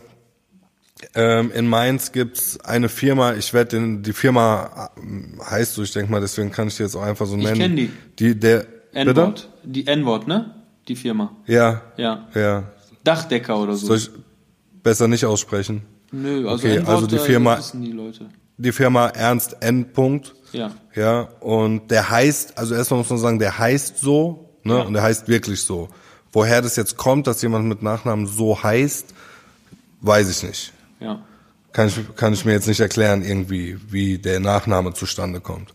Ich komme auch nur drauf, weil ich letztens dran vorbeigefahren bin, an einem Auto von denen, und da steht halt dann der Name, ne? Ja. Ernst N. Und darunter ist dann halt so also in maximal Stereotype-Version, ein Schwarzer soll das dann sein, abgebildet mit breiter Nase und dicken Lippen. Also es ist wirklich, man guckt sich so an und denkt so, wow, ja. weißt du, das ist schon, ist schon hart. Ne? Und in Mainz hat das ja zu, für Wirbel gesorgt, nicht der Name, sondern äh, die Bildsymbolik, die er nutzt. Das genau. äh, habe ich so aus der Debatte rausgenommen und das kann ja easy ändern. Ja, und da stellt er sich halt quer, will er auf keinen Fall. Ja, ne? ja aber mit so, welchem da, Recht? Ähm, ja, wahrscheinlich, äh, du weißt doch, wie das ist. Manche Leute, wenn man den, wenn man die auf einen Fehler hinweist, sind die, haben die einfach ein zu großes Ego und zu wenig Selbstbewusstsein, um zu dem Fehler zu stehen und den zu ändern und zu sagen so, ey, okay, vielleicht, weil damit gesteht er ja auch ein, dass er was vielleicht falsch gemacht haben könnte der sagt halt so, nee, ist so, also ich kann, weiß jetzt nicht genau, was seine Argumentation ist. Mir ist es nur, wie gesagt, eingefallen, als ich dran vorbeigefahren bin. Und vor so eins, zwei Jahren, eher vor zwei Jahren, war das mal ein Riesenthema überall in der Presse. Das ist, glaube ich, bis in die New York Times gekommen, ne, mhm. damals. 2005, das, äh, 2015 war das, glaube ich. So lang schon her, so viel zu meinem äh, Zeitgedächtnis auf jeden Fall. Ähm, ja, auf jeden Fall, das ist halt so eine Sache, wo ich mich echt frage, was soll das? Ne? Das, das, ist, äh, das ist einfach ekelhaft und es ist so einfach zu verhindern. Also jemanden dann da so darzustellen, das ist noch so eine Sache. Du wirst so gut wie keinen, äh, ich sag mal, ähm, schwarzen oder farbigen finden, der sagen würde, so ja, ey, ist doch okay, dass der das hat aber du wirst tausend weiße Leute finden, die sagen, ja, das ist okay, der das hat, obwohl es die eigentlich gar nicht betrifft. Also ähm, ich lese das immer wieder auch in, äh, in Kommentaren bei Facebook, wenn es um das Thema Rassismus geht. Das heißt immer wieder, die sollen sich nicht so anstellen und ja, es ist doch jetzt auch mal gut. Guck mal, die nervt es schon, wenn die drei Zeitungsartikel dazu lesen müssen. Jetzt stell dir das mal vor, wie das äh, vielleicht jemanden aus Afrika nervt, der hier ist und äh, sich äh, so Bilder, als wäre der irgendwie so von einem Stamm und äh, könnte äh, nicht äh, schreiben und lesen ne, und äh, ansehen muss von sich selbst. Ja, da denke ich mir halt so, ja, da muss man noch viel energischer gegen vorgehen. Also ich zum Beispiel würde so jemanden niemals beauftragen und man müsste den eigentlich äh, zuspammen mit äh, ähm, mit Nachrichten, weil ich verstehe sowas einfach nicht. Das war auch ein bisschen so, ich habe mich so ein bisschen geschämt, sage ich mal, weißt du. Also mhm. das sind dann so Momente, wo ich mir denke, wow, was für, wie peinlich ist, was für ein peinlicher Mensch bist du, ne? So, weil, ja, ich, äh, mir tut es dann oft einfach auch leid für die Leute, ja, wenn die so verunglimpft werden, ja, und ähm, ey, du fährst einfach mit so einem Auto durch die Gegend, wo da so, so ein so ein Ding, so ein Stammeskrieger gezeigt wird. ist das jetzt dein Ernst oder was? Das kann ja wohl nicht dein Ernst sein. So, ja, wenn du so heißt, heißt du könntest du so. Ja, du okay. könntest das ja auch total easy austauschen, indem du einfach einen ganz normalen 0815 Handwerker nimmst, der irgendwie einen Hammer schwingt oder so. Was soll das? Ja, genau. Ähm, ja, gut, aber wollte er definitiv nicht. Und äh, das Krasse ist, ich erinnere mich dann auch damals, dass ich äh, wirklich Diskussionen geführt habe mit Leuten aus meinem, in Anführungszeichen, Freundeskreis, ähm, die das dann so gerechtfertigt haben, so ja, der ist voll der korrekte Typ und was weiß ich was. Ja, aber okay, wenn der so ein korrekter Typ ist, dann kann der doch ganz korrekt dieses scheiß Logo ändern, Digga. Da fühlen sich Leute gefrontet. Und du kannst doch nicht entscheiden, ob du dich gefrontet fühlst, weil du bist Dings, du bist der Christopher aus Pretzenheim ja, dass der Christopher aus Pretzenheim kein Problem damit hat, dass jemand so ein Schwarzer wie so ein Neandertaler dargestellt wird, das ist mir schon klar. So, ja, dich juckt es nicht. Aber wenn du das wärst, so, oder ich sag mal so deine äh, deinesgleichen, ne, so, dann würdest du es vielleicht nicht so witzig finden. So. Ja, ähm, ich, ich meine, wir, wir reden über so Alltagsrassismus, so über so latenten, der so mitschwingt. Das ist ja kein so kein so mitschwingender Alltagsrassismus. Das ist ja so voll die Backpfeife. Weißt du, fährst dran vorbei und da steht so dieses N-Wort, was ich übrigens wirklich schon als Kind schrecklich fand. Ich war immer der krasseste Eintracht Frankfurt-Fan. Anthony Yeboah war für mich der King und da kann man sich vorstellen, bei den Eintracht-Spielen, da sind so einige rassistische Äußerungen auch mal gefallen. Ne? Und ich habe mich da immer krass drüber aufgeregt, als Kind schon. Da gibt's ein, zwei super witzige Stories. Ich glaube, ich habe die sogar schon mal im Podcast erzählt, ja. wo ich mit meinem Vater in Nürnberg bin. Ich erzähle jetzt nur noch mal die Kurzzusammenfassung. Äh, äh, Andi Köpke, Abschlag, 20 Meter vom gegnerischen äh, Strafraum, tropft der Ball auf, Anthony Bohr nimmt Volley und der Typ hinter uns, der jede Möglichkeit genutzt hat, um äh, Affenlaute zu machen, wenn der Jeboa am Ball gewesen ist, äh, äh, kriegt bei, fängt wieder an mit uh, uh, uh, uh, uh und der Jeboa haut den Ball Volley rein, bam, 1-0 oder was weiß ich was und ich kack ab, dreh mich vor den als Zehnjähriger oder so.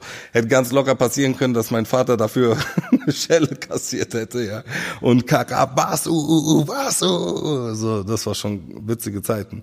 Naja, auf jeden Fall, wie gesagt, äh, äh, gerade Schwarzen gegenüber, glaube ich, äh, ist der Rassismus, die kriegen den Rassismus noch am härtesten mit, teilweise wirklich. Also was ich äh, da teilweise höre, äh, was Leute sagen und was die denken und so, einfach nur, einfach nur krank. Also Sag aber auch vielleicht noch eine Sache ganz kurz, sorry, ja. dass ich dazwischen grätsche. Kein Problem. Du hast gerade gesagt, äh, ähm, äh, schwarze Menschen kriegen das am härtesten ähm, ab. Also ich habe ja, äh, als du mich gefragt hast, äh, wann hat eigentlich Rassismus angefangen, habe ich das ja datiert auf äh, das Zeitalter der Aufklärung. Das ist auch so ähm, Usus in der Rassismusforschung, äh, das ist äh, okay so. Nur bevor weiße EuropäerInnen nach Afrika gegangen sind und Menschen versklavt haben, waren bereits äh, muslimisch geprägte Staaten und muslimisch geprägte Menschen dort und haben schwarze Menschen versklavt. Nur muslimische Staaten haben das anders gemacht. Die haben nie eine Rassekonstruktion erfunden. Also sie haben nicht gesagt, weiße Menschen stehen über schwarze Menschen, sondern die haben gesagt, alle Menschen, die keine Muslime sind, können versklavt werden. Das heißt, das gehört auch zur Wahrheit der Rassismusgeschichte, äh, dass äh, muslimische Menschen sich anders äh, positionieren äh, im Gegensatz zu schwarzen Menschen und dass auch muslimische Staaten schwarze Menschen versklavt haben. Und wenn in Deutschland dann auf dem Schulhof äh, es so es dann passiert, dass zum Beispiel eine Kopftuch tragende Schülerin äh, tagtäglich antimuslimischen Rassismus erfährt, weil sie eben Kopftuch trägt, weil die muslimisch ist und äh, abgewertet wird von ihren weißen deutschen MitschülerInnen, dann ist es aber gleichzeitig so, dass wenn sie nach Hause geht in muslimischen Familien, äh, dass da auch Witze und Anspielungen über schwarze Menschen existieren. Das heißt, ich beispielsweise äh, mit äh, äh, schwarzen Haaren äh, und brauner Haut, wenn ich beispielsweise in die Kölner Kolbstraße gehe, dann werde ich als weiß gelesen. Ich weiß, dann werde ich als weiß gelesen. Ich bin als ganz normaler Bestandteil dieser Straße. Ich falle nicht großartig auf. Aber wenn ich mit meinem Freund Kofi äh, dahin gehe, dann sehe ich die Blicke. Auch der äh, türkischstämmigen Leute, der kurdischstämmigen Leute, der iranischstämmigen Leute. Ich weiß, wie die den angucken. Das heißt, äh, wenn wir über Rassismus sprechen, dann, äh, und wenn ich das in meinen Seminaren mache, wenn ich das in den Vorträgen mache, wenn ich das in der Lehrerfortbildung mache, dann lege ich keine Täter-Opfer-Sprache zutage. Also ich äh, sage nicht, ich hasse alle weißen Menschen, das sind unsere Feinde oder so, das wäre Quatsch. Äh, sondern äh, ich sage, alle Menschen müssen vor der eigenen Haustür kehren. Auch muslimische Menschen erfahren zwar Rassismus hier in Deutschland, aber die haben auch Rassismus internalisiert gegenüber schwarzen Menschen. Äh, deswegen ist auch so eine Täter-Opfer-Sprache gar nicht angebracht, ja? Irgendwie so, ihr seid die Täter, wir sind die Opfer. Das stimmt nicht. Sondern äh, wir haben alle gelernt, Rassismus zu internalisieren und wir müssen alle miteinander einen ähm, guten Weg finden, wie wir das äh, lösen können. Schwarze Menschen erfahren beispielsweise in muslimischen Gemeinden auch ganz viel Rassismus. Äh, also Deswegen äh, lasst uns einfach miteinander über unsere Alltagsrealitäten sprechen, um einen Weg zu finden des friedlichen Miteinanders. Ja. Ja, also ähm, früher mit den Leuten, als ich so groß geworden bin, mit denen ich rumgehangen habe, äh, waren auch oft halt so, ich sag mal, die Deutschen waren so die Opfer, weißt du? Also ich habe ja viel mit Ausländern rumgehangen und so und als ab, ab so 16 aufwärts, sowas würde ich mal sagen. Uh, durch Fußballverein und so halt, aber komplett querbeet. So, und da war eigentlich so alles okay, äh, außer die Deutschen waren halt meistens so Opfer. das war halt einfach so. So, ja. Aber äh, selbst das, also äh, in der polizeilichen Kriminalstatistik ist äh, jetzt äh, eine Kategorie äh, einbezogen worden, nämlich Deutschenfeindlichkeit. Mhm. Äh, und das ist jetzt eine offizielle äh, statistische äh, Kategorie in der Kriminalstatistik. Und ich würde sagen, äh, gilt Deutschenfeindlichkeit auch für mich? Also wenn ich zum Beispiel, ich bin deutscher Staatsbürger, wenn ich beleidigt werde, ist das dann Deutschenfeindlichkeit? Äh, wohl nicht, ne? Also damit meint man eigentlich richtige Deutsche, in Anführungsstrichen, also weiße Deutsche. Und ja. ich würde sagen, diese Kategorie ist ein Problem, weil Deutschenfeindlichkeit hat eine historische Tradition. Das wurde vor über 100 Jahren entwickelt, nicht erst vor fünf oder sechs Jahren. Und das hat auch eine geschichtsrevisionistische Sichtweise, dass äh, schon äh, vor 100 Jahren argumentiert wurde, äh, andere Staaten wie Frankreich und, so, und äh, England äh, sind deutschenfeindlich.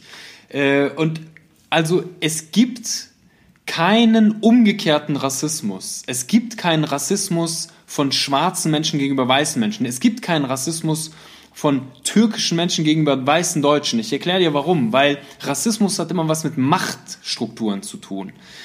Du musst die gesellschaftliche Macht haben, um bestimmte Menschen aus wichtigen gesellschaftlichen Teilbereichen wie Wohnungsarbeits- und Bildungsmarkt ausschließen zu können.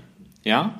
Und Menschen äh, afghanischen Ursprungs, iranischen Ursprungs, arabischen Ursprungs haben in Deutschland nicht die gesellschaftliche Macht, äh, weiße deutsche Menschen auszuschließen. Also eine Person, also ich beispielsweise als Professor kann in meinem Hörsaal sagen, alle weißen Studierenden kriegen schlechte Noten von mir, weil ich hasse weiße Menschen. Das kann ich machen. Das ist eine situative Diskriminierung. Aber wenn wir dann aus dem Hörsaal rausgehen, also wenn ich dann meine Machtposition verlasse und wir äh, zum äh, Hauptbahnhof äh, nach Bochum äh, gehen, dann weiß ich, wer ist die Person, die von der Bundespolizei nach dem Ausweis gefragt wird. Das bin ich und das sind nicht meine weißdeutschen Studierenden. Wenn ich beispielsweise nicht sage, dass ich Professor bin und mich mit Ferraidoni melde und die Wohnung haben will, dann habe ich schlechtere Chancen als ein Student, der sagt, ich bin äh, Herr Müller äh, wenn ich dann wieder sage, okay, ich bin Professor, dann habe ich wieder die richtigen äh, guten Karten, weil ich äh, mehr Geld verdiene. Das heißt, wir müssen über situative Diskriminierung sprechen, ja, aber umgekehrten Rassismus gibt es nicht, weil Menschen, die so aussehen wie ich, haben in Deutschland nicht die gesellschaftliche Macht, um andere Menschen, um weiße Menschen systematisch auszuschließen. Ich sag mal so, bei Erwachsenen stimmt das, ja, in der Gesellschaft der Erwachsenen stimmt das. Wenn du aber 16 bist und äh, der Großteil deines Umfelds ist halt Schule und Fußballverein, weißt du, dann äh, unter Kindern, sag ich mal, oder Jugendlichen haben die natürlich schon eine Macht, mich zum Beispiel auszuschließen, weißt du? Was ich meine? haben eine Macht, so, dich äh, in einer bestimmten Situation auszuschließen aber äh, die haben nicht die gesellschaftliche Macht, äh, um dich rassistisch zu diskriminieren, weil überall auf der Welt gilt Weißsein als Norm. Also überall auf der Welt und überall in Deutschland hast du die besseren Karten. Ich erzähle mal zwei Beispiele. Ein Beispiel, äh, Forscherkollegen aus Mannheim haben ein Diktat entwickelt, ja? So, die haben ein Diktat entwickelt, und die haben ähm, das ausgegeben an über 200 äh, äh, Lehramtsstudenten. Identisches mhm. Diktat. Einmal äh, hieß der Typ Maximilian, einmal hieß der Typ Murat. Identische Fehleranzahl war in dem Diktat. Was meinst du, was rausgekommen ist? Ja, Murat hat, obwohl er dieselben Fehleranzahl gemacht hat wie Maximilian, hat äh, durchschnittlich immer die schlechtere Note bekommen. Mhm. Das ist zum Beispiel ein Beispiel. Ja, das glaube ich, das glaube ich safe, ja, das glaube ich safe. So, also deswegen, also äh, ich glaube dir das. Also ich will auch gar nicht irgendwie Rassismus gegen Diskriminierung ausspielen. Also ich will gar nicht sagen, mein Leid wiegt schwerer als dein Leid im Fußballverein. Das will ich auf gar keinen Fall sagen. Nur ich habe auch eine Verpflichtung gegenüber der Wissenschaft und ich würde sagen, äh, nicht ich würde sagen, sondern äh, es gibt keinen umgekehrten Rassismus, weil du hattest in, äh, aufgrund deiner weißen Hautfarbe, äh, weil du eben Sebastian heißt, äh, mehr äh, Lebenschancen als Menschen, die Murat äh, äh, hießen. Das hat man auch, diese Testingverfahren hat man auch bei Ausbildungsplätzen gemacht.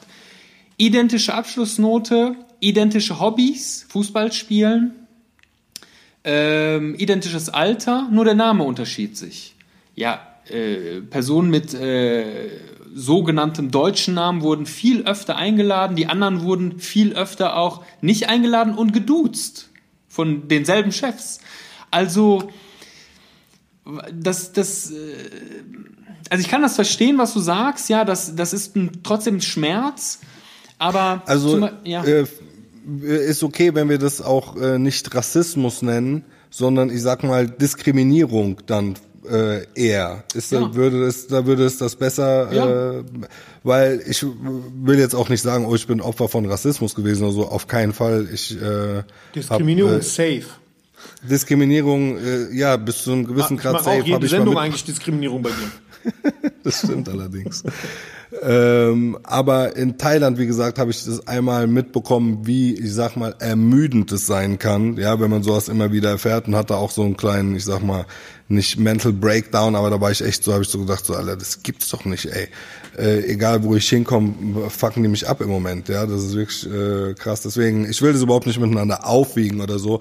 Ich will nur sagen, dass das halt so in meiner Jugend so war.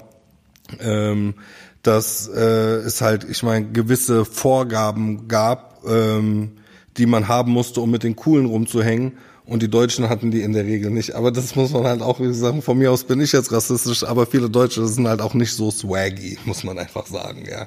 Da sind halt die Hosen ein bisschen höher und die Socken ein bisschen weißer. Vielleicht ist das auch äh, ein äh, pubertäres Mittel, um mit den eigenen Rassismuserfahrungen umzugehen, äh, sich stark zu zeigen und andere Menschen äh, vielleicht runterzumachen. Äh, also wenn man immer hört, äh, du bist weniger wert, weil du heißt irgendwie Ahmed, du bist Terrorist, äh, du wirst sowieso kein Abitur packen, äh, vielleicht ist das auch eine, ich sag, ich will das gar nicht rechtfertigen, ja, aber vielleicht ist das auch eine äh, Umgangsweise, die nicht gut ist, sich zu rächen an Leuten, die so aussehen wie diejenigen, die einen tagtäglich fertig machen. Ich will das wirklich gar nicht gutheißen. Nur äh, was meinst du jetzt mit, was meinst du jetzt mit äh, sich zu rächen? Das habe ich jetzt gerade, ich bin jetzt gerade nicht so ganz. Ja, ich meine, du hast ja gesagt, äh, äh, deutsche Kinder waren nicht so, äh, waren immer die Opfer und äh, die anderen waren die coolen. Ne? Ja, ja, also eine gewisse Zeit in meiner Kindheit war das safe so. Ja. ja. Und äh, und die anderen sozusagen, also POC-Kinder oder schwarze Kinder, Äh, vielleicht war das eine Form, um mit alltäglichen Rassismuserfahrungen einfach umgehen zu können. Bestimmt sogar. Ja. Ich will Bin das ich gar nicht ziemlich sicher. Ja, aber zum Beispiel, zum Beispiel so ähm, äh, wurde ich gefragt, äh, so äh, was ist eigentlich der Unterschied zwischen Kartoffel und äh, dem N-Wort? Ja, äh, viele Leute sagen so, ja, das ist dasselbe und so weiter. Und ich würde sagen, ich würde natürlich als Lehrer, wenn ich das auf dem Schulhof höre, Kartoffel, würde ich immer einschreiten und sagen so, hey Leute, hört auf mit dem Blödsinn, äh, nennt euch nicht so und so weiter. Aber wenn wir über Rassismus reden, dann reden wir nicht nur über die gesellschaftliche Macht, Leute systematisch auszuschließen, sondern wir reden auch über Traditionslinien. Und wir reden über Traditionslinien, die nicht erst seit fünf oder zehn Jahren bestehen, sondern seit über 500 Jahren überdauern. Äh, und das N-Wort hat eine äh, ganz andere Wirkmächtigkeit als das Wort Kartoffel. Äh, ich kann äh, dich äh, Kartoffel nennen in einer bestimmten Situation und dich damit diskriminieren, aber du weißt ganz genau, als weißer Mann, wenn wir dann aus der Situation gehen, hast du immer noch die besseren Karten in Deutschland, äh, weil ich bin derjenige, der sich rechtfertigen muss, der seine Integrationsleistung unter Beweis stellen muss. Äh, also ich merke auch, weiß ich nicht, wenn ich äh, am Hauptbahnhof unterwegs bin, dass äh, Frauen sich an ihre Taschen krallen. Äh, ich merke, Echt, ja? dass äh, Bundespolizisten mich willkürlich herausgreifen und nur von mir im Abteil äh, in der Bahn äh, den Ausweis sehen wollen. Also das sind so die Sachen, da sage ich, es gibt keinen umgekehrten Rassismus. Äh, und das sind vielleicht Lebensrealitäten, die man äh, nicht selber gesammelt hat, äh, die man äh, nicht selber erfahren hat. Ähm, ja, und deswegen muss man auch offen sein für die Lebensrealitäten von anderen Wie Menschen. gehst du denn damit um, wenn die dich jetzt im Abteil dann. Ja, ich glaube, wenn Polizisten meinen Ausweis sehen wollen, dann ist das kein, äh, irgendwie keine Phase der Machtspiele, keine Phase, um Machtspiele zu spielen. Dann zeige ich meinen Ausweis und sage denen, äh, sie wissen, dass Racial Profiling verboten ist. Manchmal sagen die. Polizisten auch, äh, ich weiß gar nicht, was Racial Profiling ist, also stellen sich dumm. Manchmal äh, kommt es zu einer Diskussion, aber äh, ich muss auch wirklich sagen, Hast du, nicht so eine, also, hast du nicht so eine Karte, wo drauf steht, was du machst? ja, nee, habe hab ich, aber Ich würde dir meine Visitenkarte Nee, aber, aber ich würde ich würd auch sagen, das stimmt schon. Also äh, auf meinem Ausweis steht auch äh, Dr. Karim Feraidoni, weil Doktor der höchste Titel ist, den man eintragen lassen kann im Ausweis. Also du kannst einen Professorentitel nicht eintragen in Deutschland. Aber Ach, ich ich, gar nicht. ich, ich würde Sehr sagen, auch das strukturiert schon den Raum vor. Also wenn die dann sehen, irgendwie so Doktor und so weiter, das, äh, dann verändert sich schon die Mimik. Aber gleichzeitig muss ich sagen, müssen wir alle einen Doktortitel besitzen, um als gleichberechtigte Bürger dieses Landes wahrgenommen zu werden. Das kann es doch nicht sein. Aber ich glaube, ich fände das schon ganz witzig, wenn die dich anhalten. Du zeigst deinen Ausweis und dann gibst du denen deinen, deinen Uni-Ausweis, wo auch drin steht, dass du Rassismusforschung betreibst und dann sagst, Racial, wissen Sie wissen, dass Racial Profiling verboten ist. Und dann gibst du ihm die Karte, fertig. Was glaubst du, wie blöd die dann gucken? Das ist doch total Ich geil. muss ich jedem sagen, wenn Sie mal Probleme damit haben, rufen Sie mich an. Wenn das, oder wenn die sagen so, ich weiß gar nicht, was das ist, dann kannst du dem so die Karte geben und sagen, ich halte regelmäßig Vorlesungen, Sie können gerne mal vorbeikommen, sich das anhören. Auf jeden Fall. Das ist so richtig in your face. Ja, äh, ich habe vorhin ein Video gesehen, wo ein Polizist äh, den, äh, also die State Attorney äh, von Florida, also die Staatsanwältin von Florida, anhält, ganz offensichtlich aus äh, Racial Profile Gründen. Und die lässt ihn dann ganz äh, gut auflaufen. Es ging auch zack, zack, nachdem die dem erklärt hat, dass sie der Sta State Attorney ist. Äh, ja, hörst- du- dann, du war, hörst- dann, war dann die Konversa Konversation natürlich auch Du hörst aber auch, wie, wie unangenehm ihm das ist halt. Und dann meint die nur so, Ausweis, Ausweis und Namen bitte. Ja. Und du hörst so die so, du, merkst so richtig die so, oh, das, das, warum habt ihr mich denn angehalten? Ja, äh, deine, deine hintere Ja, genau. Lampe schien so, als ob der so, und die war so, die lacht dann noch so, die so, aha, schien das also so. Total geil. Das war lustig. Das war auch ein, ein sehr Ja. schönes Video zu dem Thema. Ja, da gibt's auch viele nicht so schöne Videos äh, zu dem Thema aus Amerika, wirklich äh, krank. Ähm, wo wir wieder zum Thema kommen, 19 Wochen Polizeiausbildung, da fragt man sich, wie wirklich, wie kann es überhaupt möglich sein, dass äh, Polizei innerhalb von 19 Wochen ausgebildet werden soll. Also so, e egal in welchem äh, Stadium deines Lebens du dich gerade finde, befindest, mental oder sonst wie, du gehst dahin und du kannst doch in 19 Wochen überhaupt nicht rausfinden, ob jemand für so einen Job äh, wirklich geeignet ist. Also da bin ich wirklich froh, dass in Deutschland die Polizei wie viele Jahre hast du gesagt? Drei, Drei Jahre? Jahre. Drei Jahre ausgebildet wird, weil äh, in Amerika kann quasi mehr oder weniger jeder Maniac äh, von jetzt auf gleich ähm, Polizist werden und hat dann äh, die Macht über Leben und Tod zu entscheiden. Mhm. Und das haben wir ja äh, in genug Videos gesehen. Jetzt ist äh, das, was am meisten medial rumgegangen ist, war dieses äh, Video von George Floyd, wie die den umgebracht haben, muss man ja wirklich sagen. Einfach vor laufender und Kamera. Da sie, so, da merkt man einfach, wie die es wirklich, wie unausgebildet die sind, dass sie es hinkriegen aus einer normalen Situation, wo nichts Besonderes eigentlich jetzt passiert ist, die man ganz ruhig handeln, handeln könnte, äh, das so zu eskalieren, dass da immer wieder Menschen sterben. Ne? Ähm, ja, einfach traurig. Ich kann nur hoffen, dass das, äh, dass das äh, Polizeischulungssystem in Amerika äh, überarbeitet wird, weil das kann es ja irgendwie nicht sein. Die Leute haben Angst vor der Polizei, ne? Wirklich, man hat Angst vor der Polizei. Ich weiß noch, wie ich mit meiner Schwester diesen Unfall auf dem Highway hatte und ich stand äh, draußen auf dem Highway kurz und habe mir so einen schwarzen äh, Schal halt um äh, ums Gesicht gebunden, damit ich nicht die ganze Zeit die Abgase einatme. Und sie sagt nur so, bist du wahnsinnig, mach das sofort aus deinem Gesicht raus, damit die Polizei dein Gesicht sieht, wenn die kommen. Wenn die kommen her, die erschießen dich direkt. Ich habe auch nur gedacht, okay, mhm. cool, so weit habe ich jetzt ehrlich gesagt auch noch nicht gedacht. Ja. Weißt, ne? Und ein, äh, ein äh, vielleicht so, wenn wir schon bei den Polizisten sind in den USA, äh, wobei ich, äh, ne, manchmal ist es so, dass man über die USA redet, äh, um nicht über die gesellschaftlichen Verhältnisse in Deutschland zu sprechen. Aber wenn wir schon bei den USA sind, es gibt eine Studie äh, über schwarze Polizisten in äh, den USA und die äh, sind äh, zum Teil viel rougher, viel härter gegenüber äh, schwarze, schwarzen Jugendliche. Warum äh, sind die härter als ihre weißen Kolleginnen? Äh, weil die äh, sich beweisen müssen, weil die weißen Polizistinnen sozusagen so einen Handlungsdruck aufbauen auf schwarze Polizisten, dass sie noch härter sich beweisen müssen, so ich bin anders als die und deswegen noch härter vorgehen. Das heißt, diese ganze Internalisierungsgeschichte, indem man Rassismus übernimmt, äh, die wirkt sich nicht nur auf weiße Polizisten aus, sondern auch auf schwarze Polizisten, weil die denken, die müssen härter sein als ihre weißen äh, äh, Kolleginnen gegenüber schwarzen Jugendlichen, damit die äh, als anders sozusagen wahrgenommen werden. So, du bist ja anders als alle anderen. Alle anderen sind problematisch, aber du bist die Ausnahme. Das ist dieser Effekt, den kennen wir auch aus Deutschland. Ja. Ich denke, eins der Hauptprobleme ist, wie du am Anfang der Sendung äh, auch schon angesprochen hast, dass halt äh, in großen Teilen Amerikas äh, viele Leute bis an die Zähne bewaffnet sind. Ne? Ja. Das ist einfach allein die Vorstellung ist ja schon wirklich total krass.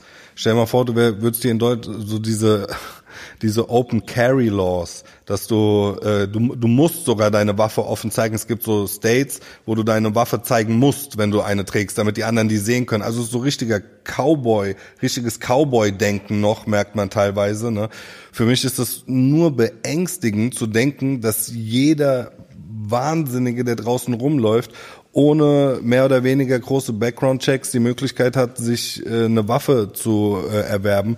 Und wir reden ja jetzt hier nicht nur in Anführungszeichen von irgendwelchen 9 Millimeter Pistolen, die gefährlich genug sind. Ey, du kannst dich da mit einer Bazooka und äh, AK-47 eindecken, als wärst du im Krieg. Ja, also es ist wirklich krank. Äh, ich sehe da Videos, wo halt Leute at Gunpoint gehalten werden mit einer AK-47, wo ich mir nur so denke, wow, okay, das ist krass.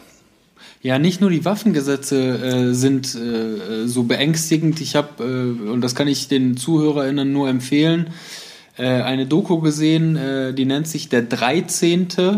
Äh, der 13. Verfassungszusatz. Ähm, äh, darauf spielt das an, aber die Doku heißt Der 13. Und ähm, Sklaverei ist in den USA ja verboten, nur für eine Bevölkerungsgruppe nicht, für äh, Haftinsassen. Und das steht auch im 13. Zusatz äh, der Verfassung drin, dass Sklaverei für Haftinsassen nicht verboten ist. Und äh, Waffengesetze spielen eine Rolle, die total lax sind, die dazu führen, dass äh, die Bürger eigentlich Angst haben äh, voreinander. Und eine Industrie von Gefängnissen ist entstanden, die äh, das wurde outgesourced. Das heißt, das kann man sich in Deutschland auch nicht vorstellen, dass private Unternehmen Gefängnisse bauen und die unterhalten. Und du kannst dir vorstellen, mhm. wenn du äh, an der Börse bist mit deinem Unternehmen, was Gefängnisse äh, baut und unterhält, dann hast du doch gar kein Interesse daran, dass die Gefängniszahlen sinken, die Häftlingszahlen ja, sinken, sondern du willst, dass es steigt. Das, das, das ist, ist, auch ein Problem. Absolut unfassbar, ja. Das ist wirklich unglaublich, ne? Also, dass das äh, so ist, dass die Gefängnisse wirklich äh, privatisiert sind. Also, ja. es ist wirklich unglaublich. Also, ich meine, wozu hat man ein Unternehmen, um äh, damit Geld zu machen? Und du machst bestimmt kein Geld damit, wenn es leer ist. Also, es macht einfach, äh, es ist einfach krank. Ja, äh, ich glaube, wir könnten noch stundenlang weiterreden, aber wir kommen langsam mal zu einem Ende. Äh, es war auf jeden Fall wirklich eine Ehre, mit dir hier das Thema Rassismus besprechen zu dürfen. Hat super viel Spaß gemacht. Ich habe viel gelernt. Ich hoffe, unsere Zuhörer haben auch viel gelernt. Lieber Karim, lieber Atschmal, ich wünsche euch noch einen schönen Abend und äh, das war's mit Folge 10 des bisschen Hihi, bisschen Haha Podcasts. Ciao Dankeschön. Leute, macht's gut. Ciao Seppo, vielen Dank. Hat viel Spaß gemacht. Sehr gut, das soll's. Ciao.